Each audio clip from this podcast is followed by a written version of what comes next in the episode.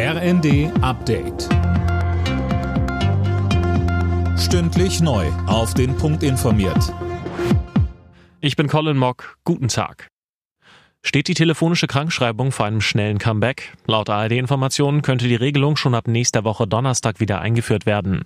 Hintergrund, zahlreiche Arztpraxen sind gerade überlastet. Viele Menschen haben eine normale Grippe oder Corona. Zu letzterem sagt die Virologin Ulrike Protzer im ZDF, die allermeisten von uns haben einen guten Immunschutz durch Impfungen, vielleicht noch in Kombination mit einer durchgemachten Infektion. Das heißt, dass jemand schwer krank wird, die Wahrscheinlichkeit ist einfach sehr gering. Aber natürlich macht das Ganze Symptome. Das ist eine Infektion, die geht in den ganzen Körper und die macht einfach schon krank. Die Hamas-Terroristen haben weitere Geiseln freigelassen.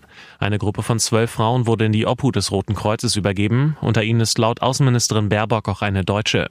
Im Gegenzug kommen weitere palästinensische Gefangene frei. Die NATO-Staaten wollen Kiew weiter unterstützen. Wie genau? Darüber beraten die Außenminister der Mitgliedsländer und der Ukraine heute in Brüssel.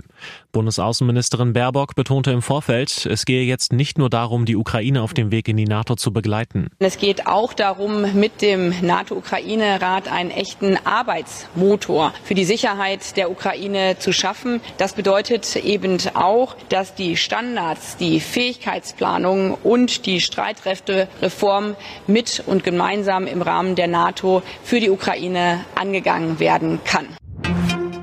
Auf seiner Nahostreise trifft Bundespräsident Steinmeier heute in Doha den Scheich von Katar.